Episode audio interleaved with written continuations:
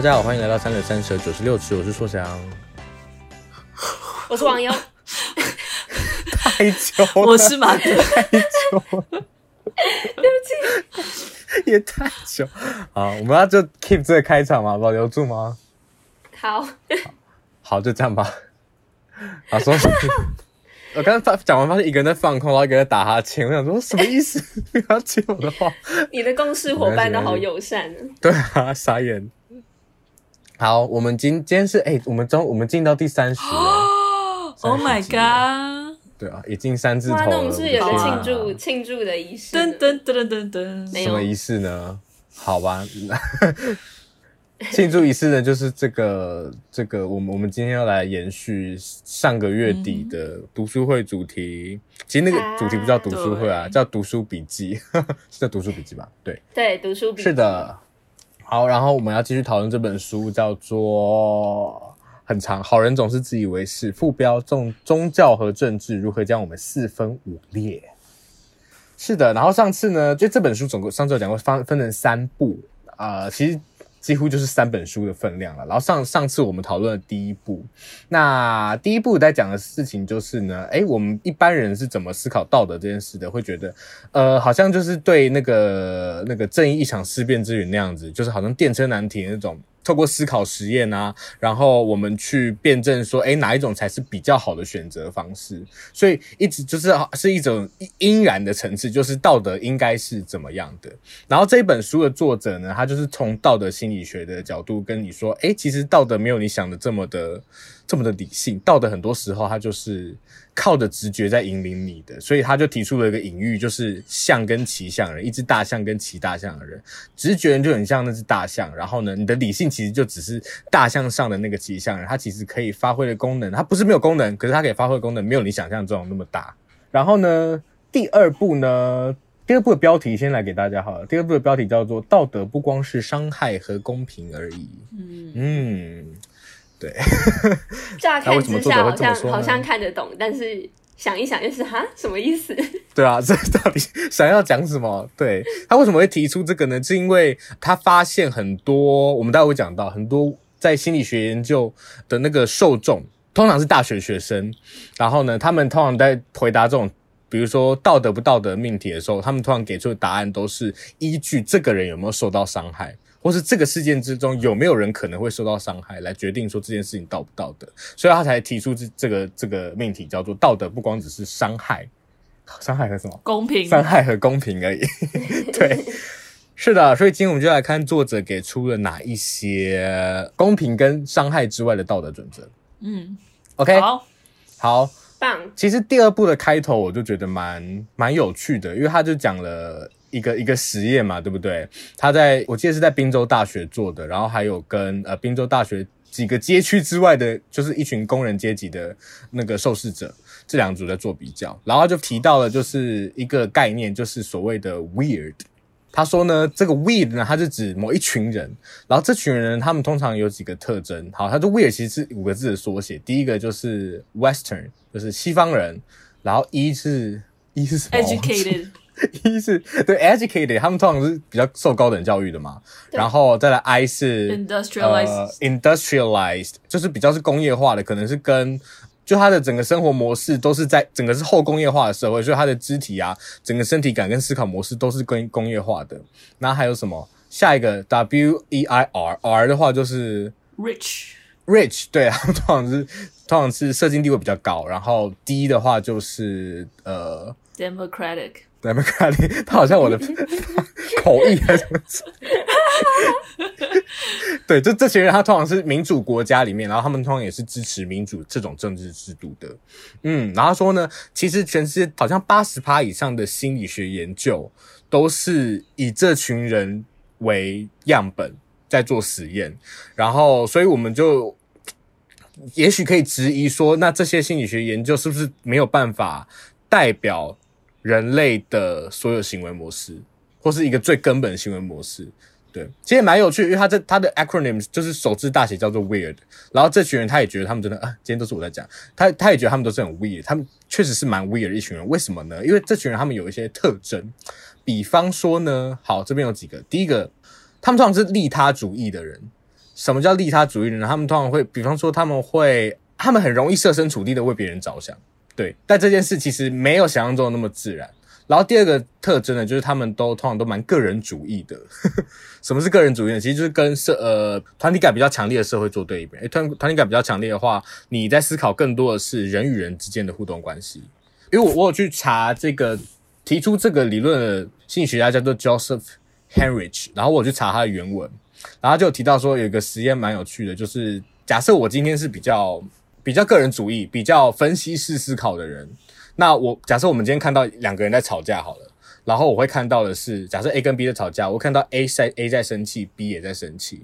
可是你如果是他用的字叫做 holistic，你如果是比较 holistic thinking 的人，就是你看的比较全面的话，也就是说你社会感比较强，你看到会是他们俩的关系出现问题。嗯，就你会你会这样子去阐述这个争吵，所以我觉得还蛮有趣的。然后我就会想要问问你们，就是你们听完 这个东西，会觉得自己算是。weird 这一群人吗？如果我们不讲自己是的话，会不会蛮欠揍的？我觉得是因为，因为其实就像他第一部开头在讲那个什么，在讲狗吃狗的那个，对不对？嗯，就是我们可不可以吃自己爱犬的尸体？然后你可以感觉到他的这本书的 TA 其实就是就是 weird，就是 weird 的人，就是 weird 的那一群人。嗯，对啊，所以我就会，我那时候在看的时候就想说。这好像不光是心理学的问题，对不对？就是不只是说这个研究有没有办法在心理学的角度站稳，嗯，而是放到社会的层次来看，就是这群人通常也是比较容易成为领导地位的人，对不对？对。那这样子会不会有什么盲点？你们自己觉得？因为刚刚就说 weird 的人可能代表性不足，可是因为他们相信普世价值，所以他们觉得自己在做的事情是为全人类好的。嗯。但是这样子会不会有什么盲点？后面的这本书就会帮我们提到 我们的盲点在哪里，就直接在跳到后面，对啊，因为就是我们所追求的是，嗯，譬如说是公平跟关怀，对不对？嗯。但是可能 直接直接暴雷后面的东西，没关系，就就说吧。对啊，但是但是譬如说我们嗯站在我们对立方的人，他们所关照的是更全面的。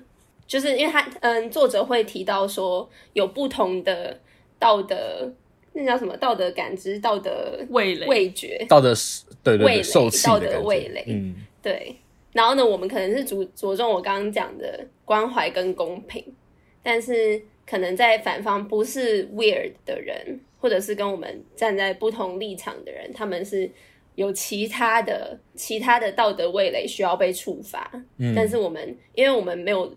认知到这件事情，在沟通的时候，或者是在在阐述我们的理念的时候，就很难打动他们。嗯嗯。那我刚刚讲的是，我们是 weird 嘛？就是我们有算是 Western 嘛？我们有算是西方？好像其实也算，对不对？某某种某种程度上受的教育，尤其是我觉得你受的教育越，你你可能有接触到大学教育的时候，你受西方的那个。影响就会更深，可能跟你学的东西有关系啊。但尤其我们我们学的东西，或者是我觉得大部分的其实都有。因为呢，譬如说小学、国中的时候，诶，应该是国中的时候会学《论语》嘛 之类的。嗯，就是这个感觉是还是跟我们可能中华文化、东方的文化比较相关。可是呢，你在慢慢的长大以后，譬如说慢慢从高中开始接触了更多经济学，或者是。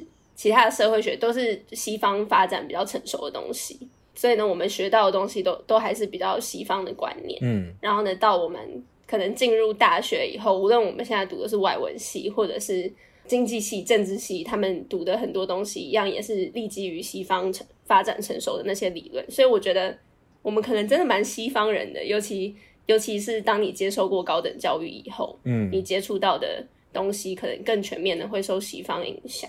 嗯，所以的确是蛮，我觉得我们真的蛮 weird 的，看看起来最 最有争议的点，好像也也说得通。是，我觉得你刚刚讲的蛮好的，就是而且我觉得其实大学这一关真的很难避免，对不对？尤其是因为其实不光是大学这个机构。或者是大学里面，呃，所谓整理知识的方式，不光只是说你说的内容理论，他们是、嗯、是源于西方的。其实我们在整理知识的方式也都是西方的，嗯，对不对？所以 确实慢慢避掉说我们是不是西方的这件事情。嗯、对，马德觉得呢？毕竟你一直是我们就是的西方代表，算 Western 代表吗？我我我同意说，我们我们的确是属于 weird 的那一那一群人。嗯，我也同意 Western 在这边，我觉得讲的非常好，就是很适用。但同时，我们又因为毕竟我们还不是真的 western nurse，，对，所以我觉得我们还是有一点点。我觉得至少在这一块，我们有办法稍微跳出来一点点，至少在一些议题上面，对。然后我觉得这也是显示出我们可能，当然世代差异也可能是一个。偏向又走向西方这种感觉，就是台湾的确有越来越个人主义一点嘛。嗯、就是我们对于可能不管是家庭的概念，或者是就是关系上，我们越来越不像以前，就是以前会这样看待这些关系的方式。所以当然跟长辈讲话的时候就会发现，对对对对对，所以我我是觉得我们、嗯、至少我自己觉得啦，就是呃我们在一个蛮有趣的地方，就是我们是 weird，但是又不是完全的 weird，嗯。嗯但是我们觉得就很很有办法去理解 weird 他们的思考方式，然后我们也我觉得我们也会同样有相同的盲点，但是可能有一些是因为毕竟我们还不是我们不是真的美国人嘛，我们不是真的西方人，所以对还是有办法，至少在可能很直接想到的就是可能 minority 不同族群，我们就会很明显就是。可能会比较容易站在不同立场，嗯之类的，实。对啊，就是我只是想到，虽然我们的确是 weird，但是是是台湾的，很奇怪的台湾的 weird，台台 weird，对，台 weird，对，台 weird，很好，台 weird 听起来可能是泰国的 weird，那怎么办？没有开玩笑，没有办法还更长，不然要好长。太 weird 的也真的很像太奇怪，就是太太 weird。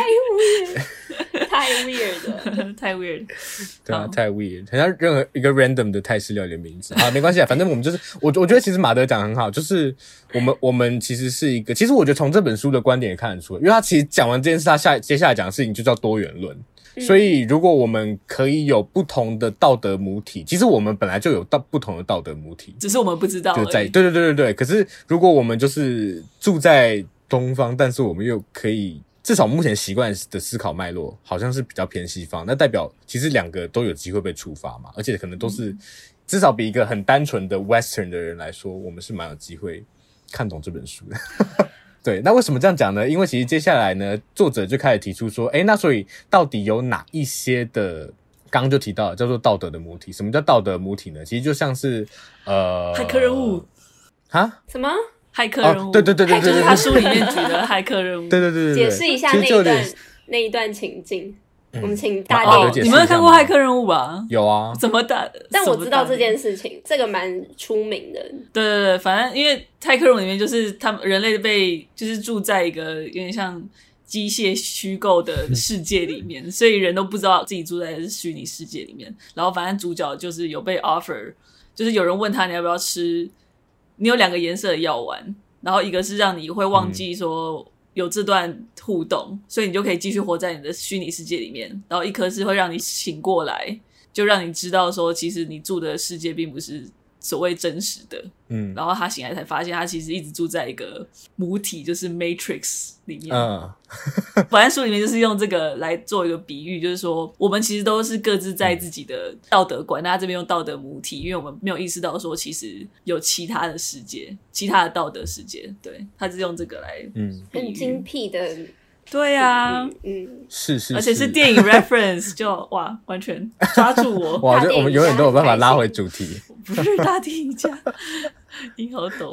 是的，好，所以就像马德刚刚讲的一样，就是我们都住在一个自己的母体里面，然后我们有点难去感知外面的世界，或者我们也有点难被外面的世界感知。嗯，然后呢，其实这边作者就提出了三种的道德母体，一个是自主伦理观，其实就是我们刚刚讲有点偏向比较个人主义的伦理观，然后自主伦理观就会发展出类似呃，比方说权利啊、正义这些相关概念，因为这些都是比较常在个人的层次，或者是比较容易以比较呃，就算是群体也有所谓多数跟少数的概念，对。然后第二个就是所谓的社会伦理观，社会伦理观的话就是怎么说呢？就是它通常。比较明显的特征就是它会有一个阶级的感觉。那比较明显的是，可能是像印度，因为印度我们知道还有种姓制度嘛，对不对？就是虽然现在种姓制度遗，这样讲遗毒，就是残 是啊，残留就是 还蛮明显的，对不对？对对对，所以他们基本上是靠这些东西在维稳的。嗯，我我后来想到另外的例子，其实是韩国，因为韩国他们的年龄的那个界限非常的森严，嗯，就是就是对，有所谓敬语嘛，然后有正式跟非正式，然后还有讲还有什么，比方说哦，比方说我觉得他们，因为我最近刚好在学韩文，我就觉得一个蛮有趣的，就是你如果要称呼，比方说안녕하세요，比方说好，我跟我跟王优要介绍马德第我们第一次认识好了，然后假设马德比我大。那我其实不能称呼他为 啊，啊，对了，啊，好，不然假设你比我小好了，假设你比我小，就是我不会称呼他为亲骨，亲骨就是朋友，朋友，我我我会把他称为叫做同仙，同仙就是比我小的弟弟妹妹的感觉，同生同生，对对对，可是我觉得还蛮有趣，就是对我们来说。好像年龄尤其差一两岁，根本就没有什么差，对不对？对，没错。可是对他们来说差非常多，除非你是高中生，然后学长学弟学姐学妹要啊，对对对，严谨分明。对，你长越大，那些界限就会越来越模糊。嗯、我在想，这可能也是另外一个例子。马德欧尼，对啊，就是平安就要叫你欧尼。这确实是另外一个例子吧？就是他是比较熟。哎，我要叫努娜。投钱，投钱，投钱，投钱啊！你你要叫嘟娜，你要叫嘟娜，对，叫嘟娜。哎，他没有发现，他完全没有发现，他刚刚讲了五遍了吧？或者他对啊？什么东西？你刚刚说？好，我就我刚刚很努力的在想，应该要怎么叫啊？哦，你真的吗？你有的哦？你在你在想后面那个啦？哎呀，一九八八，因为我就是从一九八八里面学到的。嗯，对啊，而且像之前看那个什么很多，呃，我很喜欢看那种什么外国 YouTube 在分享，然后韩国的他们就，我之前就看一组，他们就在分享说，就是那种，因为其实台湾也有学长姐制度，对不对？对，就是高中的时候，可是其实韩国他们真的是就是严到一个一辈子都是学长姐制度。对对对对对，是不是是不是一个热音社的或者是舞社的标准？因为我们学校就是热音社的学妹，只要看到学姐，大概在三公尺之外看到学姐，嗯、书包就直接先脱掉，然后呢就鞠躬说学姐好，就是真的假的？对啊对啊，我不知道我那个年代是啦，我不知道现在还是不是，因为这是我亲眼亲眼看过的。真的假的？嗯、那那你们社团呢？你们社团自己有这样的制度吗？我们有学姐学妹制，可是没有这么的，就学妹不用跟我们敬礼。可是要有礼貌，这样听起来超可怕。感觉对谁都要有礼貌吧？确实蛮可怕。但是这个这个都是在宣干之前啦，宣干之后大家都是好朋友这样。嗯。但宣干之前莫名其妙的就是要有一个，哎、欸，但我觉得后来你走过就会知道它的必要性，很可怕，对，长辈都会这样讲。哎、欸，对啊，所以你现在就是可以体验社会伦理观啦。对呀、啊，很可怕，但是真的有它的必要性。真的会，嗯、就是这个制度会让学妹，就我自己身为学妹的经验也是，就会让学妹非常更努力的去争取机会，就是一切都不是那么简单。觉得、嗯、学姐要设立一个比较高的标准榜样，跟你拉开距离以后，你就感觉可以更专心的在你的技术上面，而不是跟学姐培养好关系，嗯、类似这一种。懂你意思，而且而且他其实也有提到说，就是这个社会的女官，其实他不只是关于压迫，就好像上一级的人在压下一级的人，其实上一级的人也会有所谓类似照顾的责任，对，对不对？嗯、就是你要负责，比如说把下一届教好，或者是你要负责带他们什么什么。对，你们为的都是这个社可以是。越来越好，是就是要一直一直让，譬如说所有的干部都一直维持在一个水准，所以你的社才可以就是越来越。社运昌隆，或者是 生生不息，寿命更长，或更多 更多学妹这样。其实这其实是为了团体的目标，没错。是哎、欸，哎、欸，对，我没想到这个例子原来这么近。就是我就在想，我就在想韩国，但其实台湾也有类很类似的例子，对不对？一个很贴切的例子。对啊，好，这就是第二种道德母体，就是社会伦理观。然后第三种伦理观的话，就是叫做神圣伦理观。神圣伦理观的话，我觉得就是可能离我们会稍微比较远一点点。神圣伦理观的话，它只它的概念就比较像是，其实就有点像是灵魂是很神圣的啊，然后肉体它就是有点像一个容器一样，嗯、然后它就是一个临时的器皿，所以身体它因为它装载了灵魂，所以它是一个很神圣的东西，它不应该是一个类似游乐场的概念。所以他们就神圣伦理观人就会把东西分成比较圣洁，就是它会有一个垂直的概念。嗯、所以东西越往靠近神的东西就是比较圣洁，然后越靠近恶魔的东西它就是比较邪恶。所以他们就是靠这个垂直的垂直的这个算是光谱在判断说事情是道不道德的。好的，所以这就三种道德母体。然后我觉得其实，在台湾社会多少都可以找到例子，对不对？因为像神圣伦理观的话，我我知道说，虽然我们可能。不见得是非常，就台湾的民间信仰算是蛮兴盛的吧，复杂，嗯，对，非常复杂，所以我们也虽然虽然说神圣伦理观一乍看之下那个描述，你会觉得她什么什么身身体是圣洁的，但是你就想到很多，比方说很多拜神的例子，或者像比如说大甲妈绕境，这些其实都是这种伦理观一个非常重要的体现。嗯，对不对？就是你看大甲妈绕境，我们就是一直在靠近神，然后去去跟着神走过他走的路径，让他带着我们走嘛，对不对？嗯、所以那样的东西看起来就会是非常神圣、非常有道德的。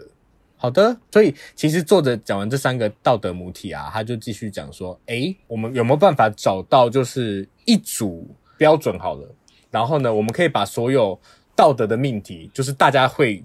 觉得道德或不道德的事情，我们都把它从这一组的那个标准里面任入任意抽一个，或者就是抽某一个，然后他有办法来帮我们解释说为什么人们会在意它道德或不道德。所以这就是所谓的道德受气的概念。它的概念就是我们知道舌头有所谓的味觉的受气嘛，所以你会感觉到苦，感觉到酸，感觉到甜，然后会有痛觉，所以你感觉到辣。那他这边的话就提出了，所以道德也有点像舌头上的受器。总共有六个受气啊，我很快的 go over 过一遍，就是这六个受气，它都是一个一组一组的。第一个叫做关怀跟伤害，然后呢，它的那每个道德的受气都是应对的一个适应的难题，就是我们的祖先他为什么会发展出这样的道德受气呢？一开始就是因为要保护跟关怀儿童，所以我们为什么会觉得儿童可爱？为什么会觉得娃娃可爱？就是因为有这个关怀跟伤害的这个受气在，好可爱。所以我哥才会说，最可怜的东西就是很丑的 baby，因为没有人在乎他。我的天啊，很丑小孩，小孩能丑到哪里去？丑的很可爱，好不好？对啊，那是你没见过，小孩很难丑吧？你只是还没见过而已。真的吗？小 baby 都长一样，好不好？怎么可能？不然因为很丑的 baby 他就不会不会 po 出来，你就看不到他们。很现实。好，对不起，继继续。很现确确实蛮现实，确实蛮现实的。在路上也会有啊，那就把它把它盖起来，对，把它盖起来。我觉得你们这样真的不太行。我没有说是好的、啊，但但蛮有道理的。你看，所以所以小孩如果可爱，其实那个可爱的那个面容是他的他的盾牌，对不对？我以为因为因为就会有人来保护我，保护我，算是武器吗？对啊，他是保护我，就是召唤人来保护他那种感觉，确实。好，所以第二个道德的受器。叫做公平跟欺骗，那这个就是应对一开始祖先他们要呃试着，因为他们要合作嘛，他们住在同一个部落里面，然后他们要想办法可以跟可以获利，就是他们可以对自己好，得到关于自己的利益，同时又不被别人欺骗。比方说有交换的过程，那就可能会有欺骗嘛。所以在这个适应的过程中，他们就发展出了我们要公平，然后要拒绝欺骗。是的。然后呢，第三个就是所谓忠诚跟背叛。忠诚跟背叛的话，就是一开始他们要如何？你看一群人，他们就一个一个活好好，要如何聚在一起？所以他们要想办法去找到那个团体中的那个背叛者，然后把他踢出去。这就是一开始他们为了要适应这样的问题，发展出忠诚跟背叛。好，然后第四个呢，其实就是对应到刚刚的神圣的伦理观，发展出的所谓的圣洁跟堕落，他们要避免的比较污秽的东西。所以，像在我可以想到是，比方说，就算现在我们在骂人的时候，好了，其实有时候会试着把它骂人，其实就是在贬低嘛，所以它也是一个垂直的概念。那你就是会用一些比较脏的东西来试图来羞辱他，让他等于那些比较脏的东西。让它显现出来是比较堕落、比较不道德的，所以这可能是一个对我们来说很近的例子。你没有要举例，然后第四个了，我在等他举例。嗯、你有要举例吗？举什么例子？我不要，我不要，我不要。OK，还还是你要举例，还是还是马德要举例一下吗？比方说什么样？我不骂人的、啊，你不骂人？哇哦，你是志玲姐姐、啊，好心虚哦。我是志玲姐姐，你怎么知道她是我偶像？沙哑！哇天哪，你偶像很多，还有安心亚。哦，对不起，我的唯一偶像是安心亚，对不起，我道歉。对啊，我还我有跟他拍到照哎，在台南的时候。真的假的？没有，他是跟他在餐厅上面的照片拍了一张照。好海鲜餐厅，这不是一个，这不是一个合格的。好开心哦，Best day of my life。好，这样大家就知道马德的喜好了。好的，那下一个呢，我们就要看到第五个道德的基本原则，就是权威跟颠覆。权威跟颠覆，其实我自己觉得跟那个什么，跟那个忠诚背叛有一点点类似诶。但是权威跟颠覆的话，它就是更强调，因为一开始忠诚跟背叛强调的是一个团体嘛，但权威跟颠覆的话，更强调的是垂直的阶层关系。比方说，在公司职场，也许比较常发生吗？就是你会觉得对主管要有一定的礼貌吗？或对尊敬，嗯、然后或者是他他下指令，你跟你的同事比起来，你比较对你比较需要服从他，所以这是一个，因为我们就是天生就有这个忠诚背叛的受气在，所以我们其实会对这件事情特别的敏感。啊，不是我讲说权威跟天赋啦。对，或者像其实像疫情也蛮明显，就是大家会一直在，我觉得大家会一直在，不是在猎巫，会有也有在猎巫了，但是也有在找，大家会一直想要找一个权威，然后把他抓住、嗯、啊，真的很受不了。对对对，某一个权威不适合之后，就会我其实我觉得疫情期间这个汰换过程还蛮明显，就权威跟权威之间，嗯，对，我们待会可以讨论这件事情，因为后面也会讨论到所谓我们要如何利用这些东西在政治沟通上。好的，最后一个呢，最后一个道德受气就是所谓的自由跟压迫。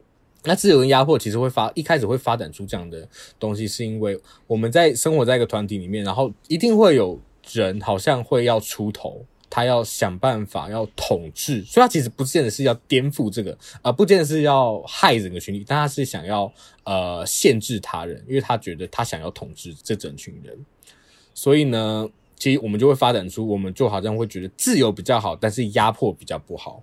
嗯，所以其实像怎么说呢？就是我想到的例子，比方说，因为我自己觉得我们在跟中国的网友吵架的时候，我们其实吵的常常是呃，就是我们会说我们是自由的那一边，对不对？嗯。但是你你其实比较少会看到他们会以压迫为为傲嘛。他们其实有时候也会想办法自证明说。你们其实没有比比较自由，所以大家其实对，所以他们其实两边人都是觉得自由是好的，只是他们觉得自己都是自由的。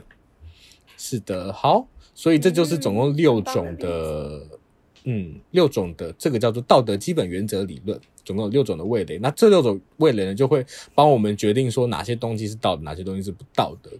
哇，今天讲好多话，好累，辛苦。然后我我其实比较想讨论的是最后一章啦，就是呃叫做保守党的优势，对不对？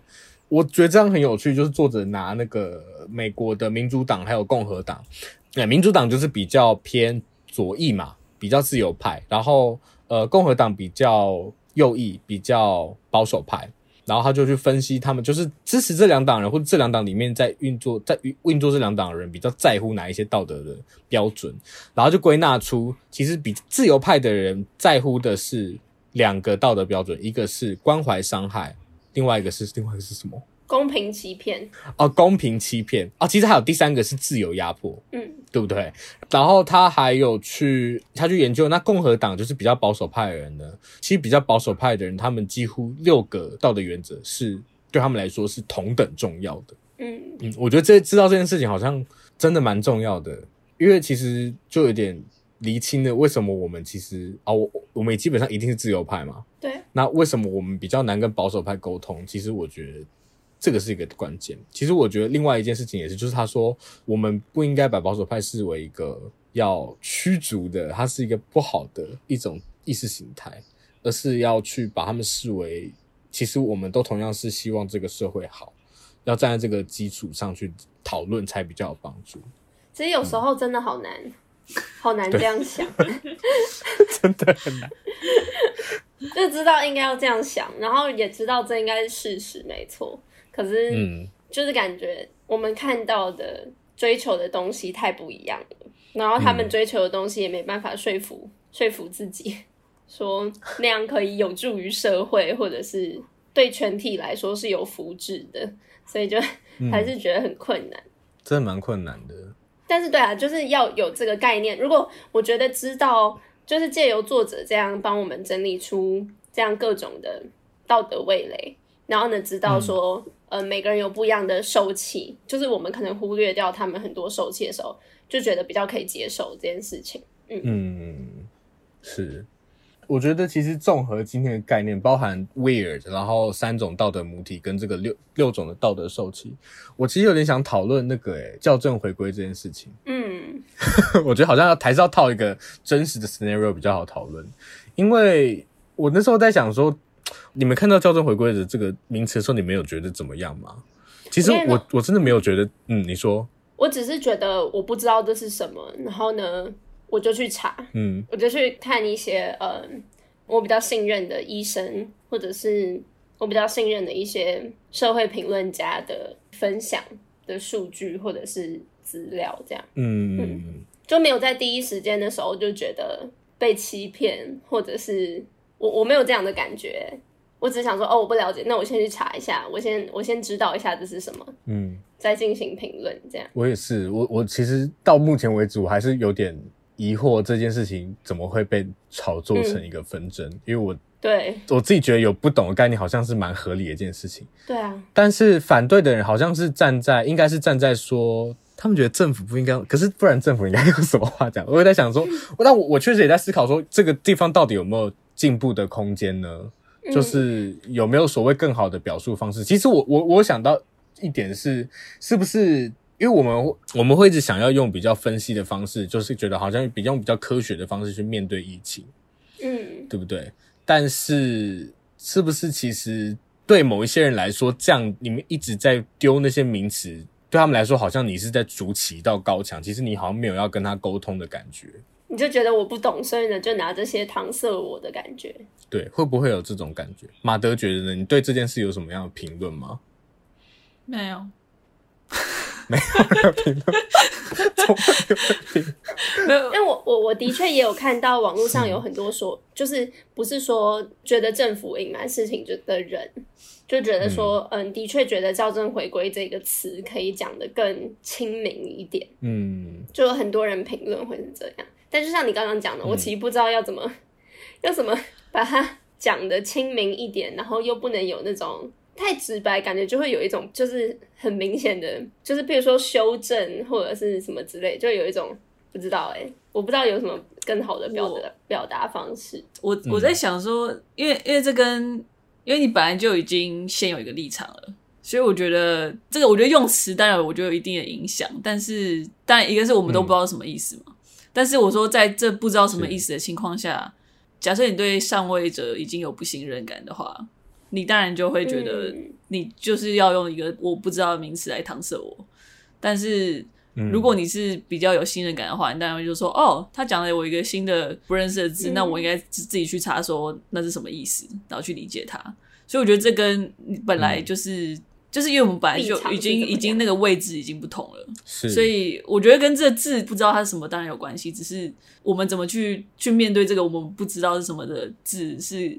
也是，就是跟他一直在讲说，我们本来道德站立点的本来就不太一样。我刚刚站立点是直接用英文 standpoint，好糟糕。但是，是，对，但是我我想要表达就是说，可能这件事上面，就是因为你本来我们就已经站在不同角度来看了，对，所以我觉得才会被炒成这样嘛。而且，尤其是就是如果你是站在另外一方的话，你当然就会抓住这个机会，因为就是像他讲的，他可以去。触发不同的道德受气嘛，就是我说在包装一个议题上的时候，嗯、那我们没有说哪个是对，哪个是错，我只是说它是可以这样被使用的。对，嗯，我觉得还蛮有蛮有趣的是，因为你刚刚讲到说面对一个新的名词，对不对？嗯，好，我觉得好像一直在谴责，但是好，反正作者其实在书里面也有提到这件事。他那时候提到的时候，他是说的是所谓杂食者的两难。嗯、我不确不记得你们。有没有印象这个东西？就是说，我们不像是肉食动物，我们不是草、嗯、草食性。我们杂食动物其实一生下来，我们就要去学着哪些东西可以吃，哪些东西不能吃，所以我们会演化出一种反感的情绪，嗯、就是你会对一些东西产生反感，是因为本能上就是会有这个适应难题，你会要去明辨说哪些东西是可以，哪些东西是不行的，哪些东西是会危害到你的生命危险的。然后他说，其实在这个呃杂食的两难里面，呃，自由派的人是比较比较倾向喜新的，喜新也恐新啦，就是他们。但是其实喜新恐新，你把它综合起来，其实就是比较愿意尝试。没有了，应该是自由派比较喜新，然后保守派比较恐新。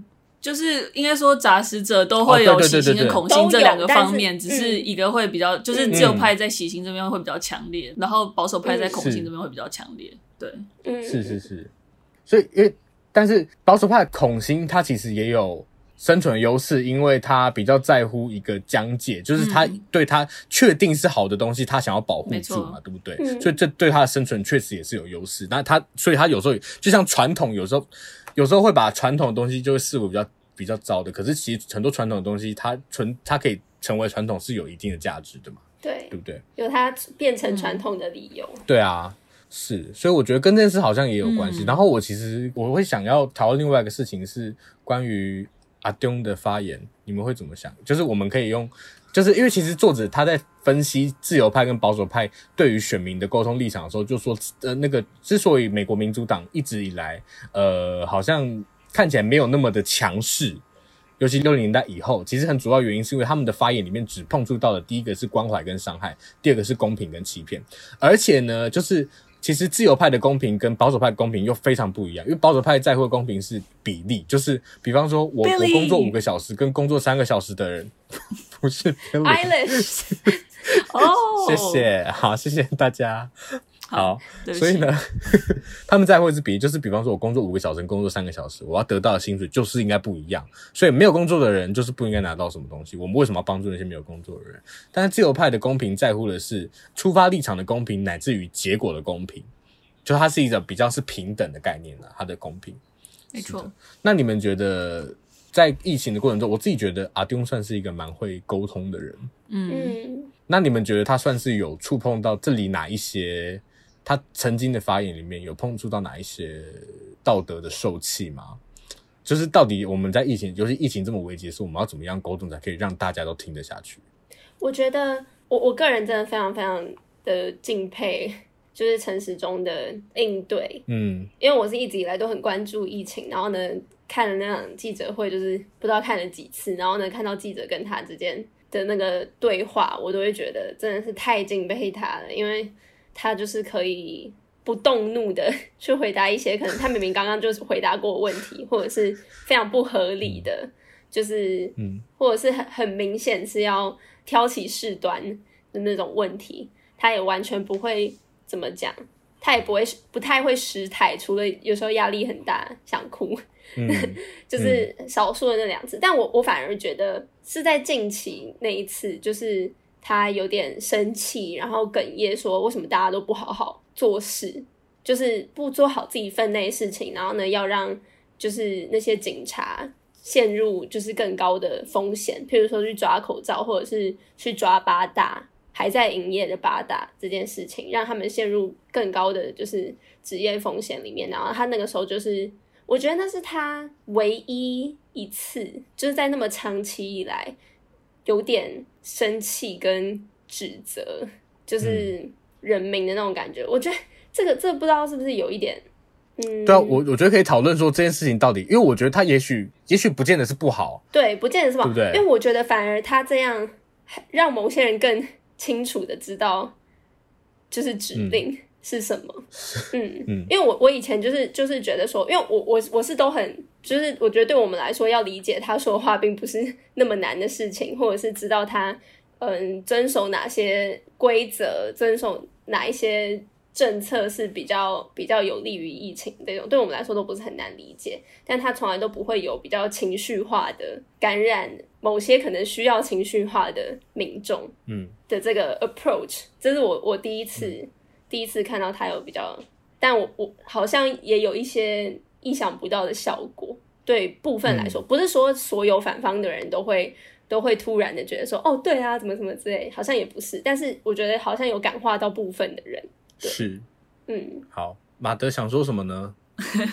就我觉得他的不是说表现，而是他的反应嘛，在这件事情上，我觉得也有凸显，就是因为毕竟他是上位者，可是你会感受到他的确是有在关怀的。所以我说这有点反映到前面那个权威跟抗拒那边，嗯、就是你你会、嗯、就是其实你在上面，其实你不是呃，你其实对下面的人是有责任的。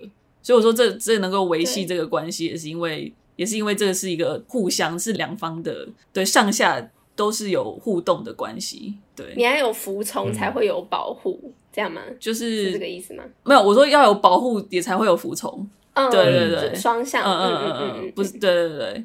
我觉得就是我们人民也是要感受到，就是呃，可能在带领我们的人是有真的在关心我们的，我对，或者是怎么样？对、嗯、我，我只是说，说不定他那样的情绪出来的时候，因为我觉得像他那个书里面有讲到是，是我不是说他在利用情绪来做一个感染的，就是目的嘛，它是会有效果，对，会有效果。我不是说它是为了这个才有情绪，只是它会有这个效果在。对对对对对对对，嗯嗯，了解。哦，我觉得还蛮好的，所以其实我觉得，就是我们在面对疫情的沟通的时候，其实最直觉的应该会想要用，会触动，应该是比较像忠诚背叛的这个机制，对不对？就是觉得大家要团结一心，或像也有什么、啊、不准跑出去，跑出去就是背叛，这样。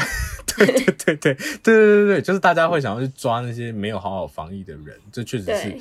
奠基在这个基础上，可是我觉得比较厉害的是，其实你要怎么，你在这个基础上，你还可以去做到关怀，就是不要歧视，然后不要对啊，不要歧视，不要猎巫什么的，对，真的，对对，不要歧视，不要。这个地方陈时中真的就做的超级好，我真的就是觉得太佩服。嗯、无论是在面对万华茶店一开始用字的选择，嗯，就是小至小至口罩颜色这件事情，嗯，它各个地方。他一直以来也有一直强调说，譬如说，请大家拜托各位媒体记者不要去拍茶店，或者是大家不要去，就是一直肉搜，嗯，确诊的人，然后呢，不要去传那些官方没有要公布的足迹，或者是就是这些东西，不要猎巫行为这件事情，真的就是很了不起，确实，对，就是就是他有他有想到那些人的感受。然后呢，有替他们设想说，譬如说生病的人也不是他们自己愿意的。然后呢，嗯，如果你把疾病跟特定的行业绑在一起的话，对他们来说其实是不公平，因为他们其实就是比较不幸运一点。对，就是他他会有很多这方面可能，我觉得他间接真的是展现了很多。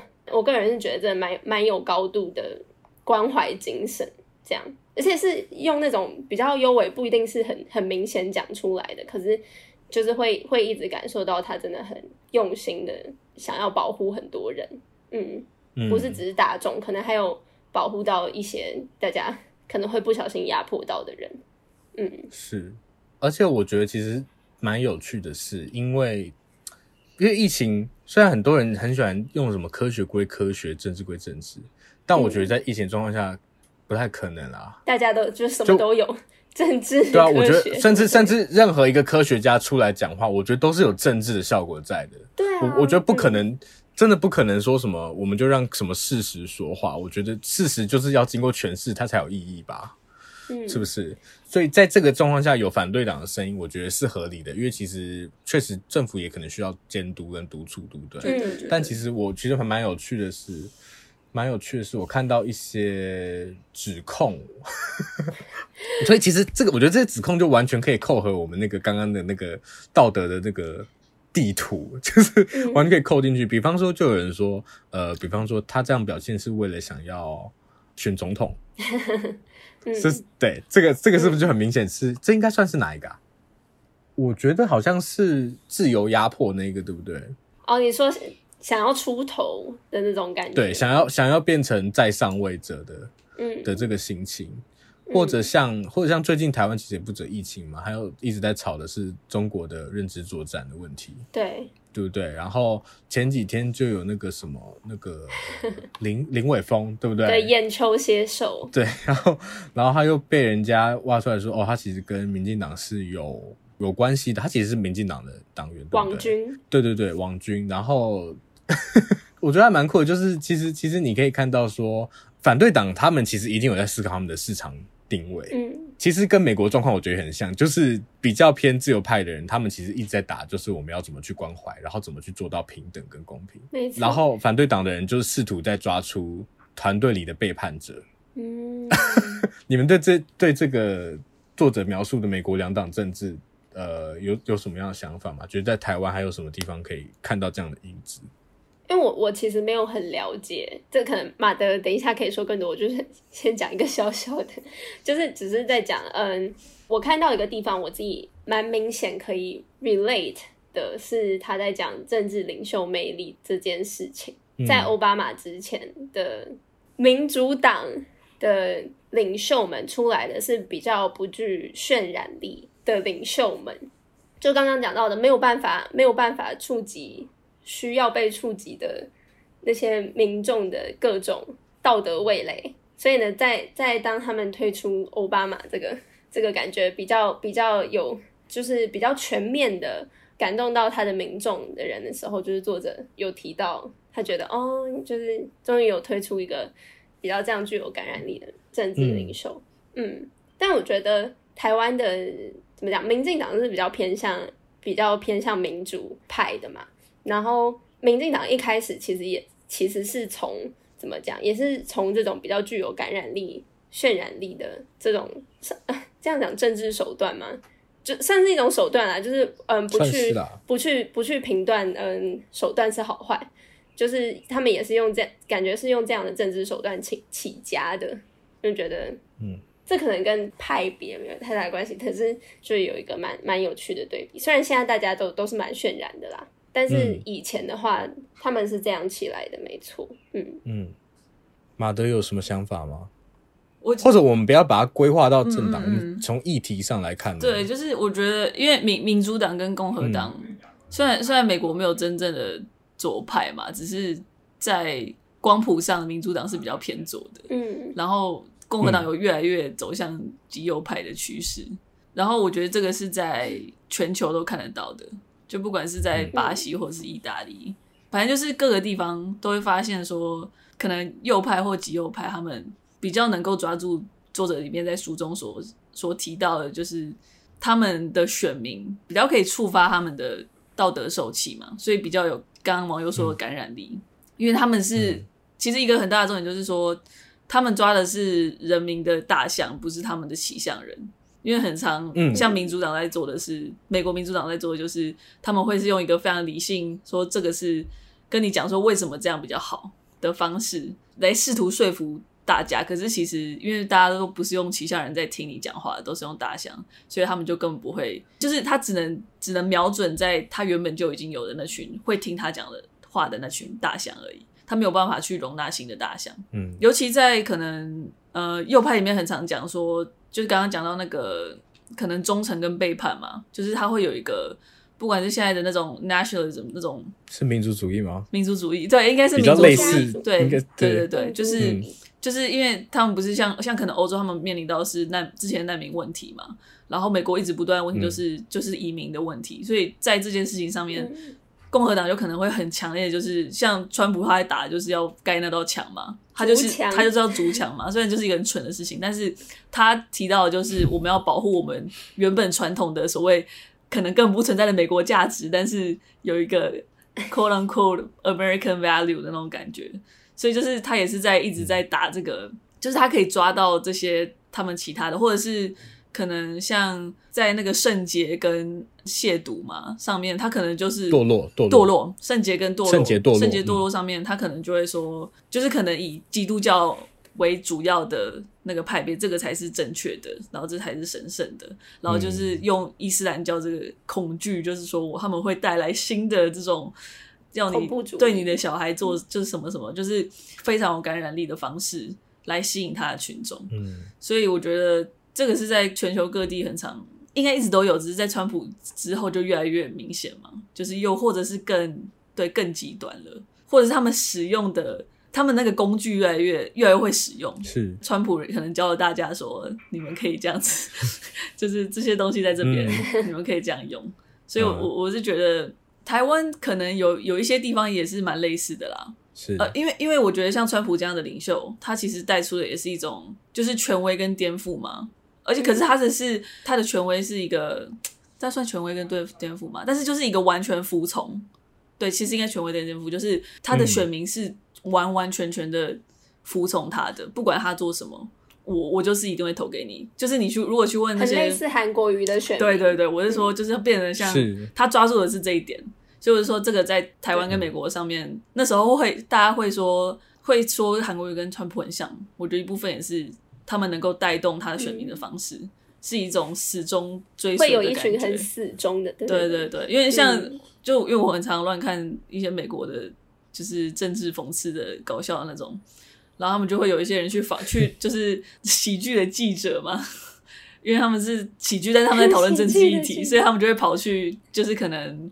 川普的那种选举造势，然后去访问那些川普的选民，然后他们就会问说：“川普到底做什么，他你才会让你不投他？”然后他就讲了很多各种很夸张的事情。他们就说：“我觉得这样不好，但是我还是会投他，或者是我觉得这样怪怪的，但我还是会投他。”就是就是好像没有一个底线，嗯、我会一直始终。结论就是我还是会投他。对对对，所以我我觉得他就是可以，就是。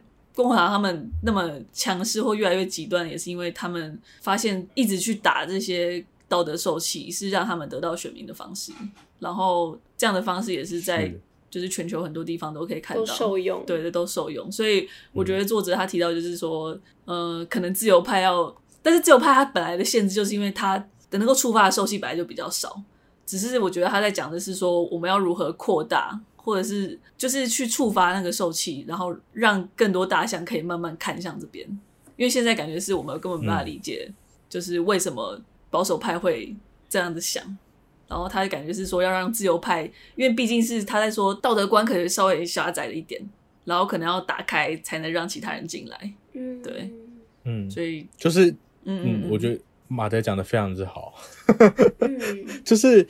道德观有很很很多，其实它是多元的嘛，然后每一个人都是复合体，但是自由派的倾向，它就是会把自由跟平等这件事情放在最高处，然后其他的都是其他的都是低低，而且低非常的多，然后我们会很轻易的觉得其他东西好像就是不合理或不好的，但其实这所以其实基本上我们如果都是复合体的话，我们一定可以找到。两派之间的连接嘛，所以这件事情不是不可能，我们要先认知到这件事，才有办法进行沟通。嗯，好，是的，好，那我们今天这集就到这边吧。好，那如果嗯，如果喜欢我们的 podcast 的话，可以，我们的 podcast 节目呢？有在 Apple Podcast、跟 Spotify、还有 KKBox、Mixer Box、还有 First Story 的地方上架。那你基本上找得到 Podcast 地方都可以听到我们。那如果你喜欢我们的影片的话，也可以到 YouTube 或是 Instagram、Facebook 搜寻“三嘴三十九十六尺”，都可以找到我们，跟我们进行互动。是的，然后我们最近也有在还在直播，直播 对，转当直播。每周二晚上十点，是是是，会半个小时到一个小时，看我们有没有技术上的困难。对，